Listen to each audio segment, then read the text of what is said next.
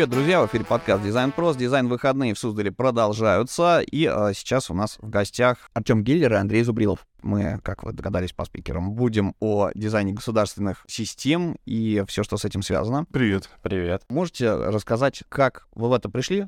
вот именно к, к такой тематике, почему государственные а, истории, и а, про, наверное, самые знаковые ваши проекты, потому что у вас очень прикольная штука, да, как бы вот Артем, он заходит извне, обслуживает а, людей, да, как бы, а Андрей, он встроился внутрь и как бы действует из оттуда. Ну, ты начнешь? Ну, давай я начну, поскольку я встроился внутрь. Раз ты да, встроил.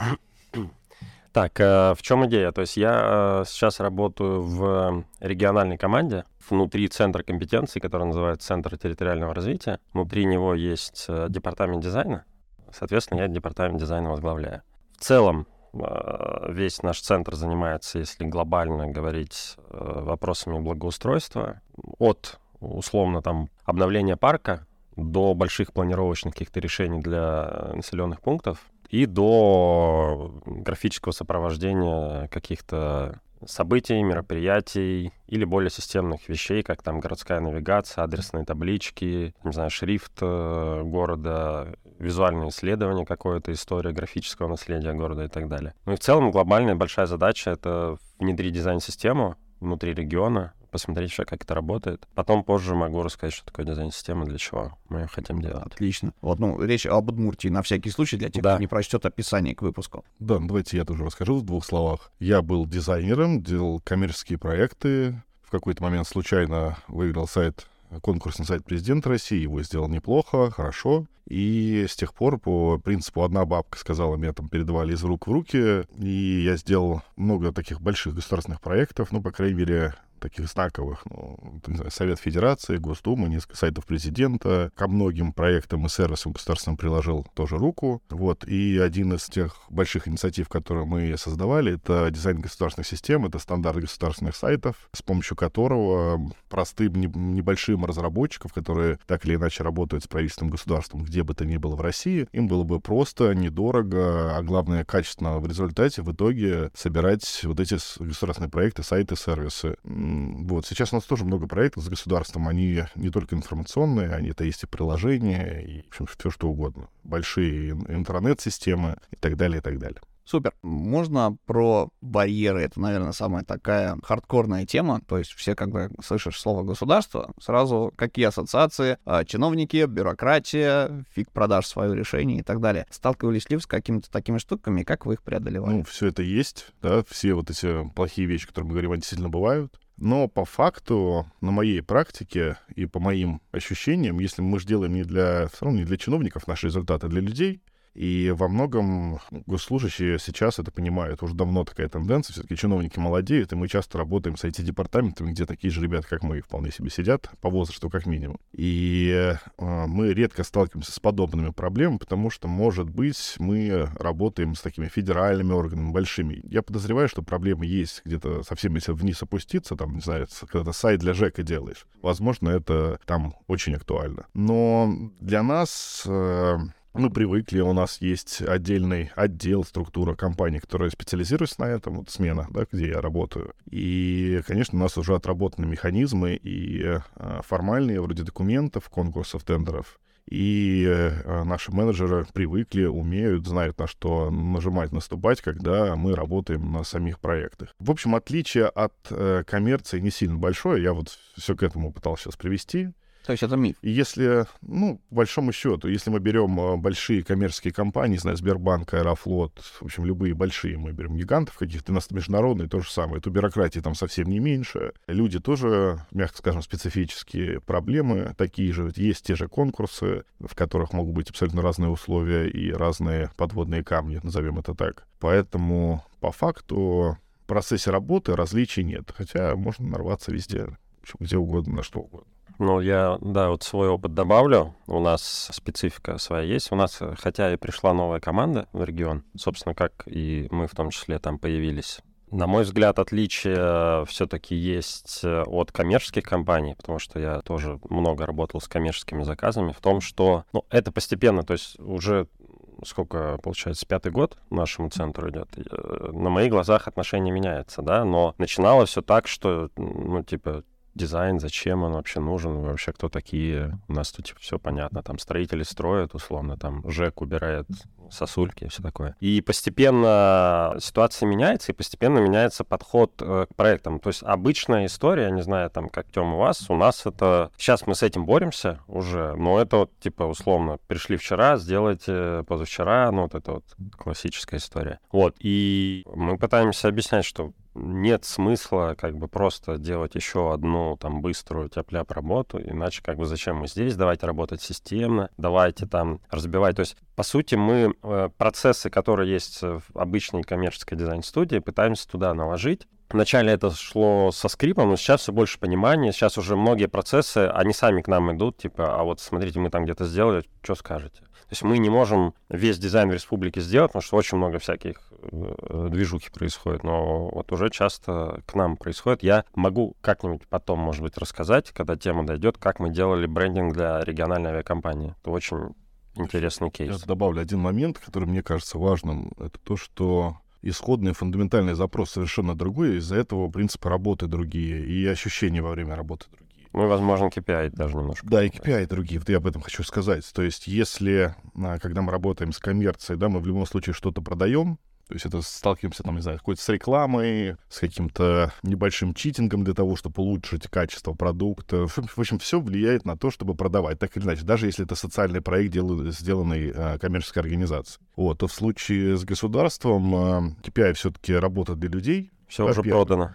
Да, все уже продано, и по факту нужно сделать просто хорошо. Единственное отличие может быть косвенно. Тут нужны вот тем самым чиновникам, госслужащим, которые это заказывают, может быть, им нужны какие-то медальки, да, то есть вот, угу. вот молодец, сделал классный работающий проект. Вот это вот Петр Семенович его сделал, поэтому будем ему доверять. Им такие медальки нужны. Ну, это такой небольшой рычаг, которым там можно пользоваться, на котором можно ориентироваться, но в целом мне действительно значительно более комфортно понимать, что тебе не надо откручивать рекламу, да, на этом ресурсе, даже об этом думать не нужно. В общем, ты целиком можешь э, их сосредоточить на человека, решение задачи, вот на этой связке. Ну, кстати, добавить, ну, вот я сказал, что все уже продано, я имею в виду, что, вот, условно, ты уже живешь в городе, то есть тебе не надо еще раз продавать, приезжай, живи в городе. Но э, все равно же, да, сейчас есть какая-то конкуренция между регионами, там, между городами. Там у нас такие условия там э, для бизнеса, тут такие там условия для жизни. Кто там хочет, условно, в Сочи переехать, там, на солнышко, кому там нравится Татарстан и так далее. То есть уже на самом деле конкуренция такая между городами регионами, она в определенном смысле есть. Особенно сейчас э, в условиях развития внутреннего туризма, даже если не на, там постоянные, все равно образ какой-то формировать нужно. И это уже постепенно входит в разряд тех самых KPI, что типа ребята надо привлечь, или нам надо оставить, наоборот, там молодежь. А где остается молодежь? Где комфортная городская среда,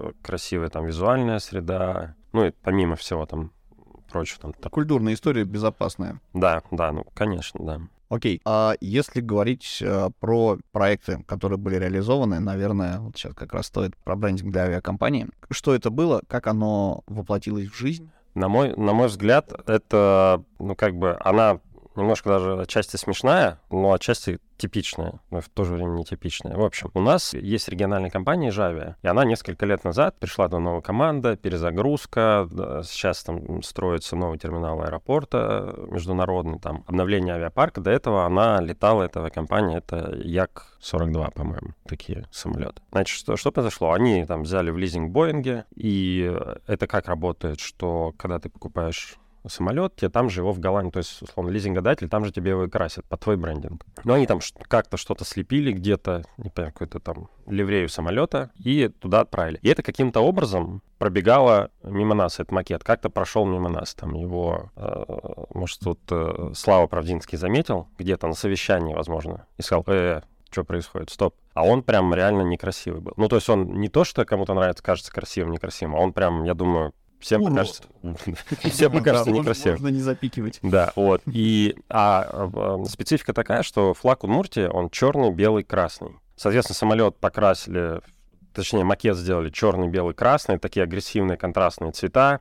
Там у них был эм, у этой авиакомпании логотип стрижи, там как-то, в общем, стрижи как так то ли слиплись, то ли разлетаются, но, в общем, так все как-то скомкано, ну, грустно, и, типа, что происходит? Значит, мы тормозим эту историю, говорим, ребят, подождите, давайте мы нормально сделаем, выделим ресурс, хоть это там не прямая наша обязанность, но не можем пропускать это лицо республики. Они говорят, ну, мы уже краску закупили, уже там уже все, и нам послезавтра его, типа, нужно начать красить, иначе он там не успеет краска высохнуть, не успеет там прилететь туда-сюда. Ну, условно, у нас есть, получается, день на ребрендинг э, авиакомпании большой с, с учетом того, что есть такие ограничения. Мы, по сути, делаем очень просто. Мы самолет оставляем белым, просто на нем черными буквами нашим шрифтом пишем Java, делаем красный хвост и эту удмуртскую звездочку. И все. Ну, типа, в условиях максимального такого ограничения по времени и того, что у нас уже есть краска, делаем это быстро, там чуть ли не вот в этом, на телефоне примерно кидал, как это может быть, отправил, дальше уже там накинули на схему и все. И в итоге его так и сделали, так и покрасили. В итоге из этого выросла целая система, когда они закупили еще новые самолеты. Там как-то надпись красится, хвосты перекрашиваются, там какие-то градиенты у самолетов появляются свои названия. Дальше этот там стиль получил какой-то отклик уже в профессиональном сообществе, что типа, вау, какие прикольные самолетики в Удмуртии и так далее. То есть, по сути, это из такой, из как всегда, из инициативы маленькой, да? Кто-то кто сказал «стой», вот надо первому кому-то сказать «стойте». Ну вот да, и, короче, из такой случайной, как бы чуть не случившейся ошибки вышел прикольный такой бодрый кейс, который, в принципе, понравился всем, который республику репрезентовал как-то свежо, по-новому и так далее. Но вот а, ровно к чему я это? Ровно потому, что было мало времени на принятие решений с той стороны, там, менеджмент и прочее, они тоже очень быстро все отреагировали. Ну, типа, не стали, а давайте тут там это подвинем, а давайте сделаем там красного побольше, вот это все. То есть не надо были, не надо показывать там всем подряд ее уборщица в том числе. Да, да, да бухгалтерия там не принимала решения, да. Да, да. И, ну, короче, прикольно получилось.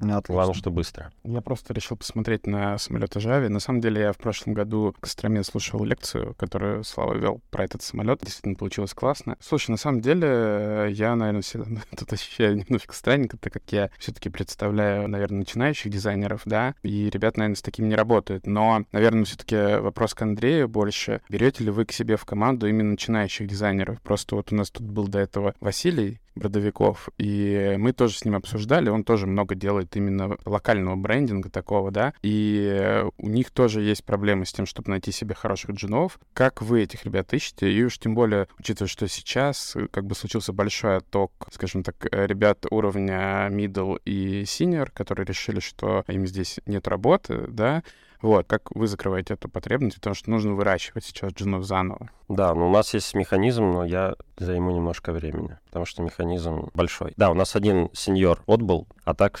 все нормально, все остались остальные. А значит, э, какой механизм? У нас в городе существует такой формат, мероприятий, проектных мастер-классов называется «Реформа». Выбирается какая-то тема, ну, там, допустим, у нас есть хоккейный клуб Ишсталь. Выбирается тема, типа ребрендинг Ишсталь. Туда приглашаются все местные дизайнеры, хотите, пожалуйста, приходите. Приезжает арт-директор, как правило, там, ну, какой-то известный имя в этом, причем в этой сфере. Вот мы там на ребрендинге Ишсталь звали из э, студии Кубертен, которая делает спортивный ребрендинг для команд очень высокого уровня. Вот, соответственно, ставится задача, два дня команды рисуют дизайнеры свои решения, потом презентуют. Вот у нас есть там, условно, два дня, и в конце проект на выход. Дальше он где-то дорабатывается. Так вот, вот эти все дизайнеры, которые приходят, то есть я этот проект рассматриваю не как решение какой-то задачи, а как смотр того, кто есть живой, интересный, веселый в городе. Вот. И после этого я смотрю, там, как ребята работают в команде, как они себя проявляют, какие у них скиллы. Не обязательно у них высокие скиллы, но там, допустим, интересный потенциал, или он там думает по-другому, потому что, ну, как бы научиться там можно. Вот. И уже потом отдельно там я кому-то могу написать или там подойти пообщаться, вот что думаешь, как, может, давай попробуем и так далее. Вот, по сути, у нас практически весь штат дизайнеров укомплектован именно вот с таких, с разных вот этих реформ. Мероприятий. Мероприятий в разные годы. То есть нет такого, что там мы вешаем вакансию, присылайте э, ваше портфолио.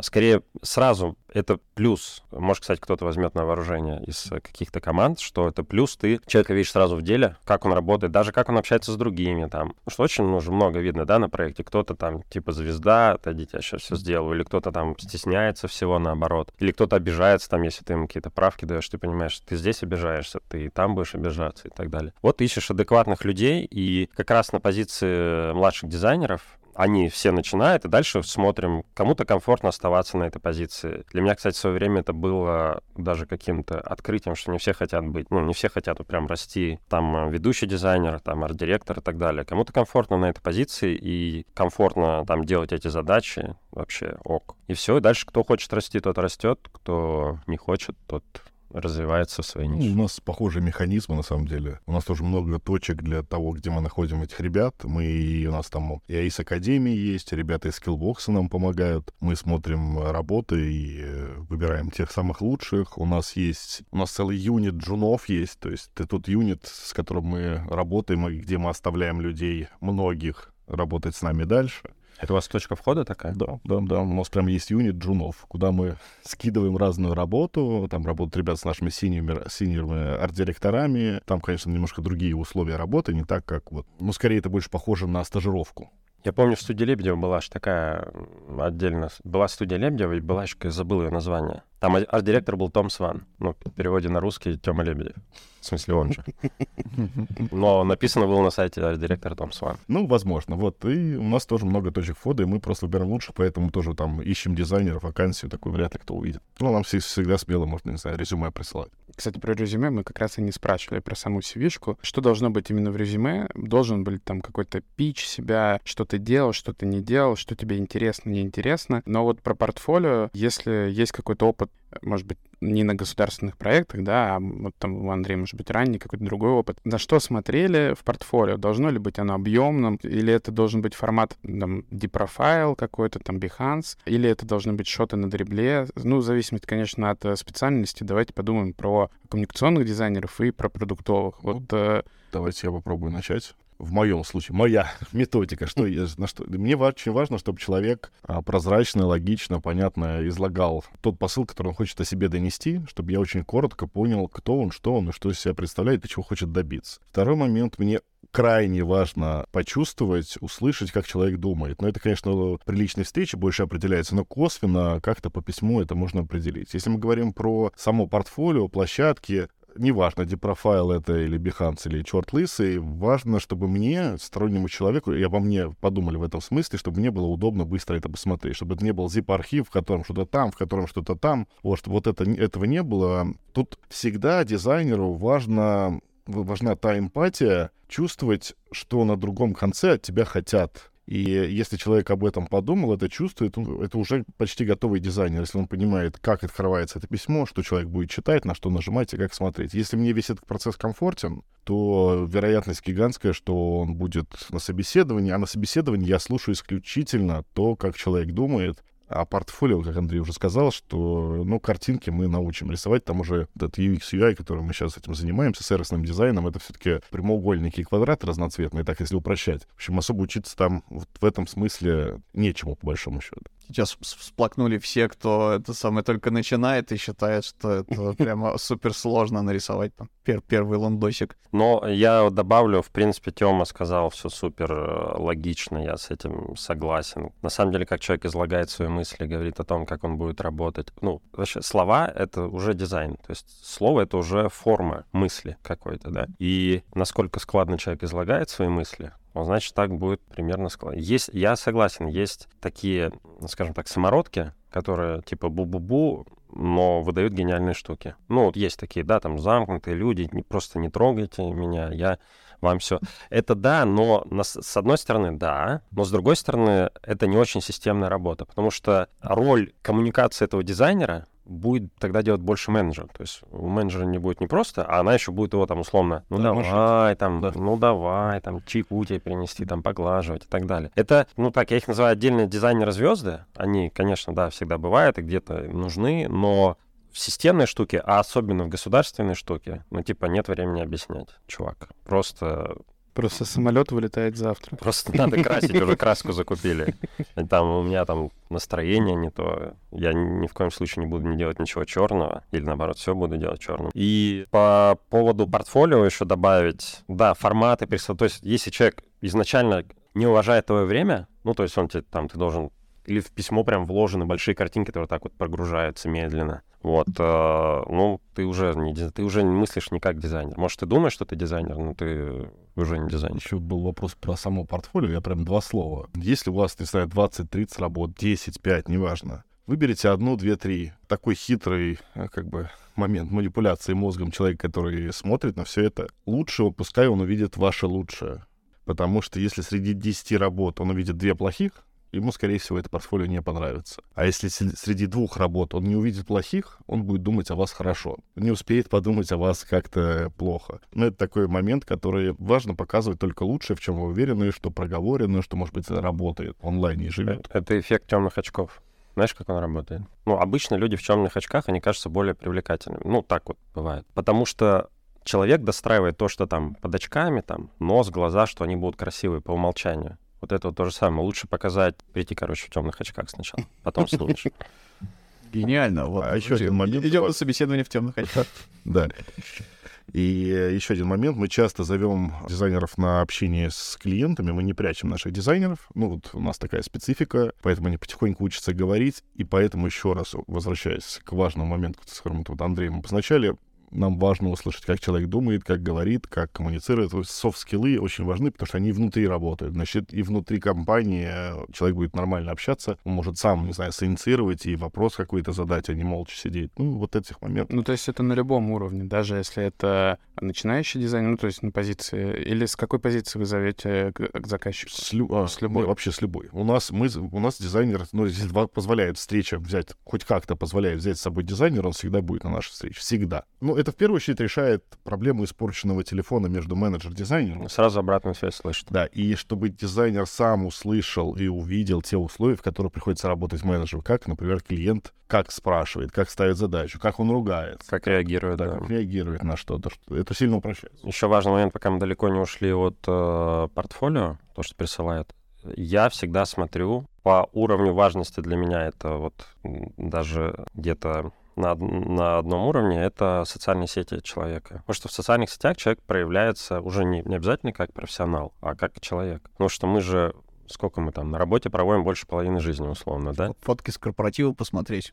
В целом, что он за человек-то такой там? Может, оно видно. Бывает, как бы люди, людей по, по соцсетям видно. Особенно, когда ты уже много с кем успел поработать, ты уже примерно понимаешь, что он, какая у него в жизни установка, условно. Потому что вот и то, что, как Тёма сказал про soft skills, там, какие у него увлечения, допустим, вообще не связанные с профессией, да, это же влияет? Потому что если человек любознательный, он и дизайнер будет лучше, чем какой-нибудь там, ну, понятно, да, там, какие фоточки постят какие цитаты репостят и так далее. А в нашем случае еще работа с государством, там есть тоже какие-то Типа, Голые фотки есть? Да, он, ну, да. Это, это только у Быкова. Да. В трусах, слава богу. не возьмем. Да, вот. Но, ну, в целом, типа, он вообще как относится? Что происходит вообще? Чтобы он не страдал потом, бедняга. Ну, то есть человек должен быть интересен по соцсетям, соцсети не должны содержать компрометирующего контента, но это не должна быть однообразная история с цитаты из э, ВК, например. Да, да это пацанские паблики, да. Не, но он же как... Э, это же все как в жизни. Нам же интересно с интересными людьми. Как с девушками. Да. Я ну, более, до, я более широко. Достраиваем образ какой-то сами себе придумали. Да, да, вот как с темными очками. Есть две типа разницы, да. Я, мои друзья, моя машинка и пивасик. Я, мои друзья, моя машинка и пивасик, но в темных очках. Вот, то есть ты не все тогда покажешь. Диаметрально разное, да. Все одна деталь меняет все. Отлично последнюю вещь, а, наверное, спрошу. Если ребята сейчас послушают, вот, вот заинтересует тема, они такие хлопнут себя по лбу, типа, нифига себе, там же целый пласт вообще, да, можно поднимать там, а влиять на регион через, да, как бы через дизайн, можно влиять на общение людей с э, государственным аппаратом, да, а, и, и вот они захотят э, прийти к вам. Где вас искать? Это, наверное, вопрос такой, кто не умеет гуглить, что называется, да, и э, чтобы... Уже звоночек с чем бы к вам было интересно войти, потому что есть понятие релевантность. Да, часто студия и э, продуктовые ребята, они смотрят на то, что то, что делал дизайнер, оно вроде как, да, его можно взять, перелопатить, адаптировать, там, применить к нашим проектам, вот, как, как ты говоришь, то, как он думает. Но на этапе предварительного отсева и скрининга кандидатов а, да, смотрит на тупо, вот ты, там, не знаю, делал сервис по доставке еды, вот у меня есть клиент по доставке еды, значит, ты нам подходишь. А если у тебя нет вот сервиса по доставке еды, то, то вот нам не подходишь. Чего не должно быть, чтобы вот такую штуку, как про госсистемы? Но тут как бы две, две новости. Одна хорошая, одна плохая. Хорошая новость а, в том, что у нас нет такого, что ты там должен обязательно гасухой заниматься, и только тогда мы будем тебя рассматривать. Во-первых, таких мало пока еще. Вот они все в этой комнате. Шучу.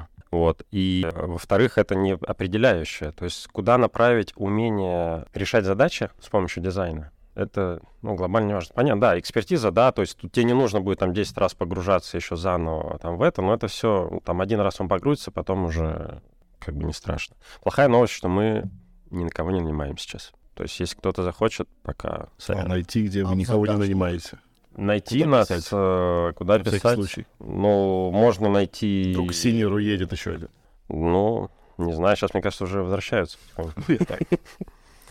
А, найти, э, вот, да, погуглить хороший совет, центр, удмур.центр, тут там написать, или в телеге найти канал. Ну, в нашем случае там все просто довольно. Можно прямо мне написать, но это надо погуглить. Там как бы вообще... Я нигде контакты не скрываю. Можно легко найти Телеграм, Инстаграм, можно e-mail, можно написать. И то, что мне вот как-то из этих пунктов, по которым мы обсудили, если меня что-то зацепило, я всегда отправляю в HR с каким-то комментарием. Там, хорошо вот это, плохо вот это. Ну, то есть ре- дальше ребята уже разбираются, и я уже потом вижу ребят на собеседовании. Мне кажется, очень круто. В общем, ребята, если хотите рискнуть попробовать, ищите и присылайте информацию о себе.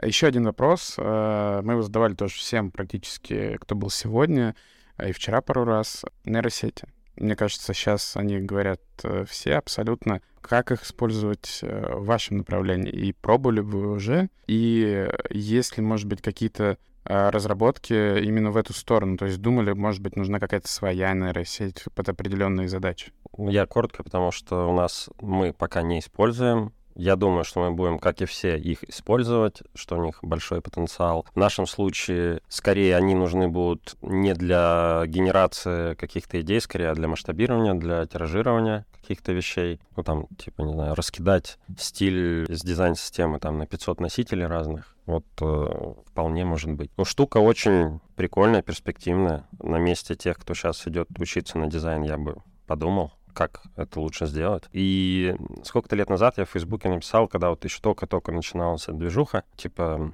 как бы, с одной стороны, стоит бояться роботов, вот этих всех, и, э, но если ты... Короче, роботы заменят роботскую работу. Если ты развиваешь скиллы именно человеческие, то тебя, скорее всего, не так быстро можно будет заменить. Ну, в нашем случае мы тоже балуемся нейросетями уже сейчас на проектах. Даже на нашем сайте, там, на IS.ru, все обложки под проекты сгенерировала нейросеть. Типа, не знаю, азбука вкуса. Вот туда вводишь азбука вкуса. И что, что получилось, то и обложкой стоит превью. Ну, важно отметить, что это инструмент, нейросеть в первую очередь, на котором надо учиться работать. Мало сейчас для дизайнеров э, простых, понятных вот таких инструментов. Какие-то плагины прилетают, которые могут что-то там исправить, поменять, растиражировать. Пока трудно об этом говорить, я скорее больше верю в такое будущее. Об этом тоже я вот говорил, там, не знаю, лет 10 назад, 20, про то, как нейросети будут генерировать интерфейсы под каждого разные, под человека, и будет, будет искусственный интеллект. То есть в каждый сайт мы будем видеть по-разному, в зависимости от кучи... э, В смысле, для зрителя он будет да, разным. да, ну ты смотришь сайт, не знаю, там, Я. Лента.ру выглядит так, а я смотрю, он совершенно другой. У тебя зеленый, у меня красный, у тебя так, у меня вверх. Исходя из собранных... э, Э, О данных. тебе, о тебе данных, да, и о таких людях, как ты. В общем, из контекста, откуда ты пришел и так далее. Контекст бесконечен, и вот в этом мы будем жить. Если смотришь из Саудовской Аравии, там сразу все фотки. Ну, например. Ну, по сути, это же уже есть, э, потому что под каждого своя лента новостей, Ну, как минимум. кон- контентно, да. Да, там, а, а я говорю о дизайне и UX.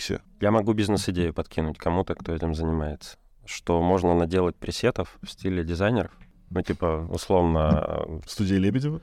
там ну, внутри даже студии Лебедева можно там условно а, пресет э, Геллера, пресет Гурова и так далее. Ты скачиваешь и делаешь, ну, он тебе сам генерит все в стиле Может, Гурова. дождемся еще через Это 10 лет. история как с гитарными процессорами, когда это Да-да-да. пресеты продают э, от этих Вот мне кажется, музыкантов. Это может в эту сторону вырасти такая Да, да, штука. уверен, что вырастет.